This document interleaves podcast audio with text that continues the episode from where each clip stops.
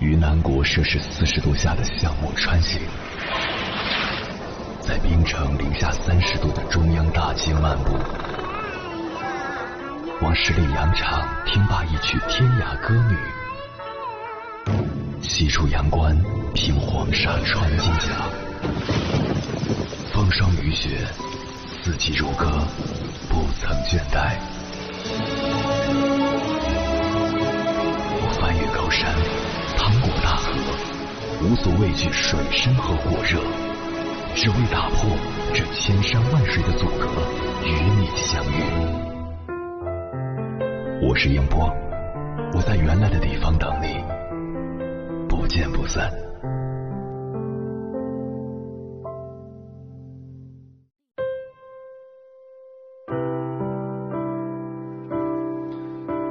欢迎回来，各位夜行者，这里是正在直播的中国交通广播心灵夜话栏目《千山万水只为你》，深夜不孤单，我是迎波，我要以黑夜为翅膀，带你在电波中自在飞翔。都说婚前同居是判断是否可以结婚的试金石，但还有很多没有同居过的人对此充满了好奇和憧憬。所以在做这期节目之前，我在朋友圈发起了一个话题征集：你有过同居的经历吗？对婚后生活有什么影响吗？共有八位朋友分享了自己的经验。第一位朋友他说，同居有个好处就是能了解到对方大部分的真实情况，比如生活习惯、行为习惯，好的、坏的。当然，好坏感觉因人而异，没有统一的标准，这些你都会了解到。这时候就可以评估一下自己是否能够接受和这个人生活长久。我觉得这是非常重要的。如果不知道自己最想要什么，或者看重对方什么，那么同居生活就是一个了解的机会。第二位朋友他说，去年大学毕业，跟对象同居了一年，目前还在继续同居中。我感觉同居真的就是在跟柴米油盐酱醋茶打交道，很多事情都需要考虑，因此特别容易有分歧。但凡处理不好，就容易争吵。争吵完没有解决好问题的话，各种不爽就会累加。我觉得两个人住在一起，就是需要多沟通，生活习惯得互相去适应，学会理解和体谅对方，不可以每次都让同一个人退让。总之，同居可以发现很多问题，感觉如果都能解决，也许就可以结婚了吧。第三位朋友他说，同居之后才知道，原来自己根本就不想结婚。恋爱后自然而然的就同居了，本来自己一个人可以生活的很好，却不得不从单份的家务工作量变成了双份。不仅要完成自己的事情，还要分一部分时间在所谓的家庭当中。大部分男性都默认家务是女性要承担的，争吵也会变多，小到袜子乱扔说了也不改，大到乱炒股频频赔钱。感觉为对方和家庭付出的成本和精力太多了，一想到如果结婚了还没有自己一个人过得好，干脆就不想结婚了。结婚需要的勇气太大了，我暂时还没有。反正同居算是个试用期吧，能明白自己想要的生活究竟是什么。第四位朋友他说，有婚前同居半年，没有什么大影响，不过那半年就奠定了我垫底的家庭地位。第五位朋友他说。当然，必须要婚前同居啊！首先是性生活是否和谐。如果婚后几十年生活在一起，连兴趣都提不起来，那就可以不用结婚了，做朋友很好，还没有财产纠纷。然后就是生活里大大小小、细枝末节的东西，从睡眠节律到饮食偏好，但两个人的习惯哪有完全一致的？在一起肯定是需要磨合的。有时候会在一些你想象不到的地方磨合不了，然后就是同居可以更快的看清一个人，只是约会的时候还可以装一装样子，但回到家这么长的时间里还要装，就有点困难了，总会露出破绽的。当然，也不是说装样子就一定不好，谁不希望给另一半留下好印象呢？但是，个人认为，只有看到了对方的缺点，并且认为可以接受，才是可以进入婚姻长久相处的基础和前提。第六位朋友他说：“我跟我对象在一起第三个月就同居了，当然不建议大家学我，有点操之过急了。因为我跟他是大学同学，而且大学期间已经谈过一次了，后来又分分合合的。”说回正题，我想给未婚女孩的建议就是，一定要跟对象同居一段时间试试看，因为人在外面和在家的状态是不一样的。不同居，你都不知道他真实面目到底是什么样的。比如说，是否乱扔袜子，天天放屁，是否做饭，甚至他的情绪是否足够稳定，都能观察出来。反正我们同居了三年。结婚以后就感觉没啥变化，不过要注意的一点就是一定要做好安全措施，自爱很关键啊，集美们。第七位朋友他说，我和男友是在一起半年后同居的，当时我家里人比较不待见他，我不顾家人反对，毅然决然的选择了他。在一起之后，发现他有些我不知道的隐疾。最初是在耳朵里，他说是湿疹，后来发展到头皮上，头皮一层都是红的，头屑像下雪一样。后来才知道那是银屑病，也叫牛皮癣。虽然不会传染，心里还是很不舒服。现在我俩已经订婚了，家里还不知道他的疾病，我还不知道要怎么跟家里说这件事。目前虽然还没结婚，但他妈妈一直在催婚，我真的好纠结，不知道是该继续走下去，还是抽身离开，及时止损。最后补充一句，我俩在一起差不多三年了。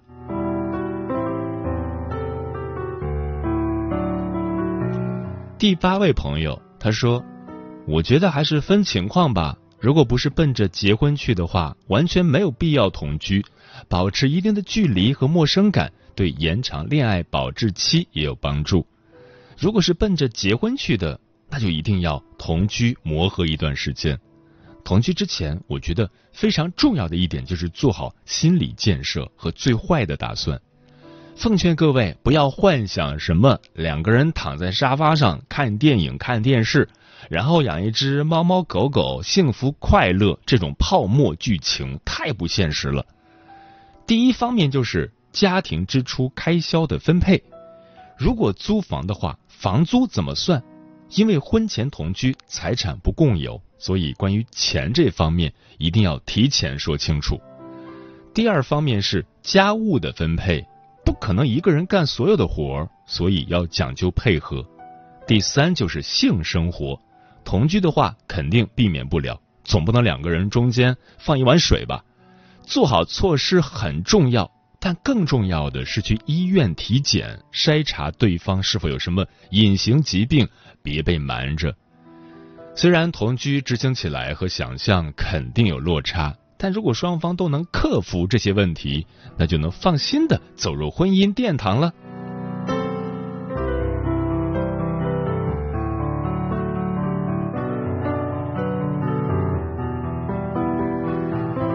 以上就是八位朋友对同居的经验分享。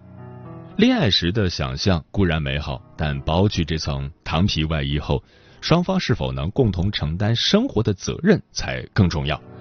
为了让同居生活更加愉快和谐，我总结了一份同居生活小贴士：一、同居前双方做好体检，明确双方的健康情况，防止一些传染性疾病的传染。二拖鞋、浴巾等生活用品最好一人一份，虽然共用一份很甜蜜，但感染上了脚气和灰指甲就得不偿失了。三做好两个人一起生活的心理准备，梳理一下婚前同居给自己的生活可能会带来的改变，最好和伴侣来一次对于关系认知的探讨和沟通。接下来，千山万水只为你，跟朋友们分享的文章名字叫《据说比异地恋更快杀死爱情的是同居》，作者曲伟伟。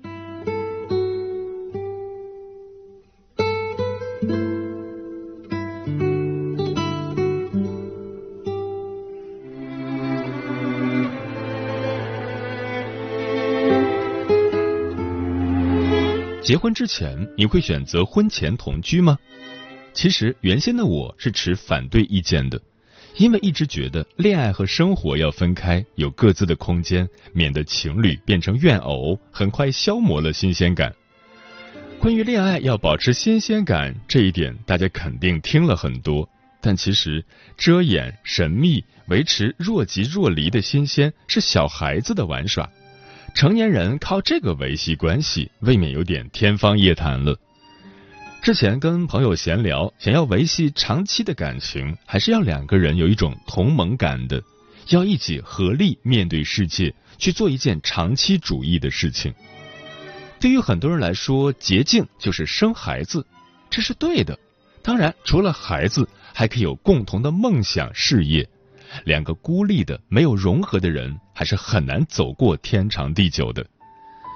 在经历过与他人的合租生活后，我也越发开始觉得婚前同居很重要。曾经和一个朋友短暂住过，他养了一只中型犬。平时我们都要工作，回家面对沙发乱七八糟、臭烘烘的客厅，心情真的很不好。朋友又喜欢热闹，常常在家里搞聚会，而我写稿子喜欢清静。再加上一些生活习惯的小摩擦，最后从关系不错的朋友变成了陌生人。从那以后，我就觉得关系再好，生活不合拍，未必能经得起同居的考验。就算是和生活习惯相近的女生合租，也会有各种不适应，何况是男生呢？因为你真的不知道那个平时阳光开朗的男生私底下是什么样子。常听到有已婚的女生抱怨。结婚前怎么不知道他是这种人呢？如果婚前同居过，大概可以避免这种抱怨吧。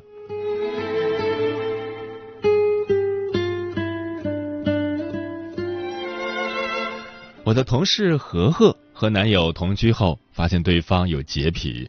这年头，男生有洁癖似乎是个美好品质。何何起初还觉得捡到了宝，但后来他就发现不对劲了。男友对卫生的要求极高，每天都会扫地拖地。在他吃零食、看剧的时候，男友随时在旁待命。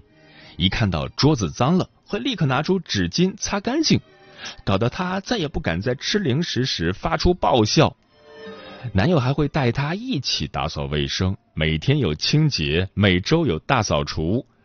他们的房间干净的像样板房，朋友来家里玩都觉得手脚无处安放。起初，她还能忍受跟着男友的节奏去打扫卫生、收拾厨房，但这样过了一个月，她就受不了了。因为男友不但有洁癖，还有轻微的强迫症，物品的摆放位置不对，他会特别在意。垃圾桶里的垃圾必须当天扔掉，吃完饭就要立即去洗碗。何何是那种大大咧咧的女生，觉得很受约束。有段时间，他下班后就像那些待在地下车库的中年男子，根本不想回家。他说：“一想到要这样跟他过一辈子，就觉得太累了。”男友很优秀，但最终他们还是分手了。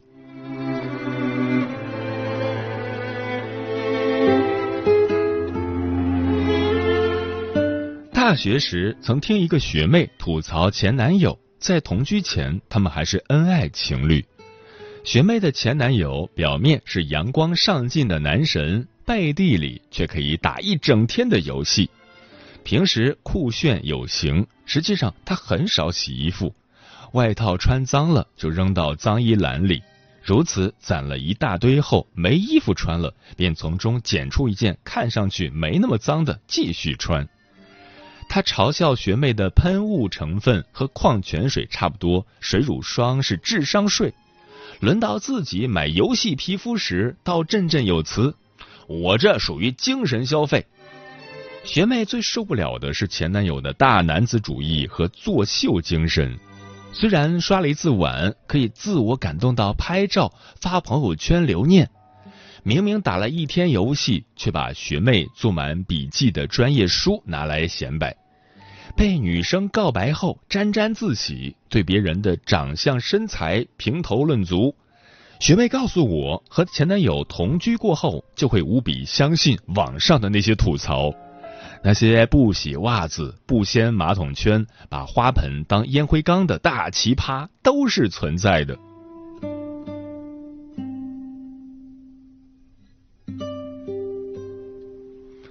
这些例子都不算太愉快，但总好过稀里糊涂的结婚才发现相处不下去要好。但在大环境里，还是有很多女生觉得婚前同居是不好的。较为保守的舆论催生出一个群体——同妻。在我看过的案例里，很多同妻都没有过婚前性行为或同居。二零一八年上映的电影《谁先爱上他》的女主刘三连与丈夫结婚多年，性生活却很少。就算穿着性感的衣服挑逗对方，对方也无动于衷。儿子已经十几岁了，刘三连才知道原来老公是同性恋。根据二零零九年的统计，中国同妻的数量至少在一千六百万以上，而两千万男同性恋中，著名社会学家刘达林教授预估，其中百分之九十的人会结婚。这一千六百万同期里，超过九成受到家庭暴力，其中百分之三十八点七遭受肢体暴力，百分之十五遭受严重家庭暴力。这部分庞大而沉默的女性，婚前被男方和男方家庭蒙在鼓里，从而搭上了自己的一生。我们的文化里很少谈及性生活和谐，殊不知这也是维系婚姻的必要条件。如果有过婚前同居，这种情况或许多少能够被避免。一个喜欢你的男生，绝对不会排斥与你亲密接触。缺少经验的女孩遇到连接吻都不会发生的男友，还误以为遇到了绅士，这就是多少悲剧的起源。婚前同居一定会走向分手吗？其实也未必，也许恰好对方就是跟你非常合拍的人。同事栗子和男友交往一年后开始同居，之后不但没吵架，反而更和谐。男友是游戏策划，栗子也是游戏爱好者，他们会一起开黑，讨论新出的游戏哪个好玩，特别有共同语言。两个人都很宅，在家撸猫，一起做饭，朋友圈羡煞旁人。偶尔看到他们过节日时的照片，简直太有仪式感了。两颗相似的灵魂在魔都的温柔夜色里相遇了。婚姻是一个很慎重的选择，不像网购可以随意退换货。我们在选择一个人的时候，都想和他携手到老，但问题是，你真的足够了解他吗？有时候，我们需要婚前试爱，给自己一点试错成本。平时我们买房买车都讲究试用一下，看看质量，但为什么到了婚姻这个重大决策上面，却能够轻易的拍板决定呢？原因不外乎这几个：一、思想观念保守，不能接受婚前同居；二、担心发现不合适，分手后的损失成本，比如生育时间；二、结婚时间紧迫，害怕出现变故；四、担心因为婚前接触太久，提前了对彼此的厌倦感。但相信我，这些担忧比起贸然结婚，简直无足轻重。关于婚前同居的建议，总结了朋友们的经验，想告诉你这几条：一，一定要经过长时间的接触和观察后，才能和对方同居；二，在同居过程中考察对方的消费观、价值观，不求完全相同，但至少不是背道而驰；三，一定要一起做饭、打扫卫生，看看对方是否拥有生活能力。在你做饭时会帮你剥蒜洗菜的，成为甩手掌柜的风险更低。四、留意当你生病后对方的反应，如果不闻不问，将来很有可能会是在产房里打游戏的家伙。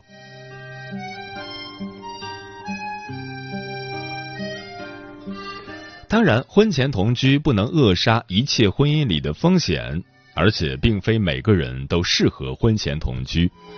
成年人的每个选择都是有利弊的。根据调查显示，超过五成的女生对婚前同居感到后悔。为什么很多女生会排斥、后悔婚前同居呢？说到底，这还是两性的差异问题。大家都知道，男女在交往过程中思路很不一样。男生做减法，刚开始被精心装扮的他打动，之后看到了素颜，开始减分；再之后发现他性格并没有那么温柔，发现他十分难缠，再减分，从一百分减到九十六十乃至零分。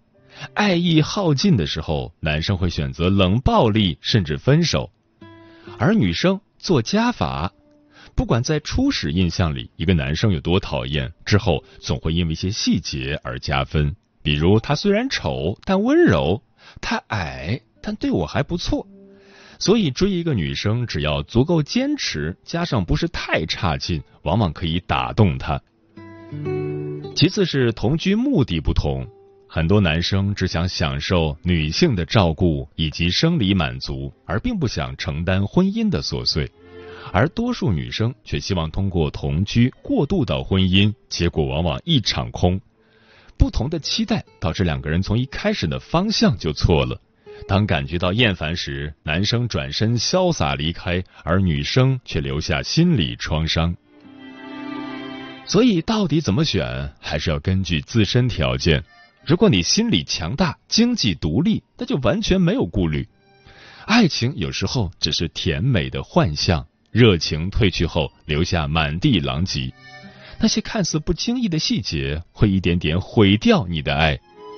也许是半夜枕边萦绕不绝的鼾声，但你偏偏是个失眠患者；也许是对方喜欢抢被子，而你特别怕冷；也许是对方喜欢清淡饮食，而你无辣不欢；也许是蒜泥黄瓜的做法，谁去拿快递的小事。也许是那堆没人洗的碗，沙发角落里的几双臭袜子。我们以为爱是钻石，坚硬、珍贵、光芒闪烁。其实，爱不过是一蔬一饭。今天可能爱吃，明天就厌倦了。怎么办？换一家餐馆就好。那家吃到了苍蝇的馆子，以后永远别再去了。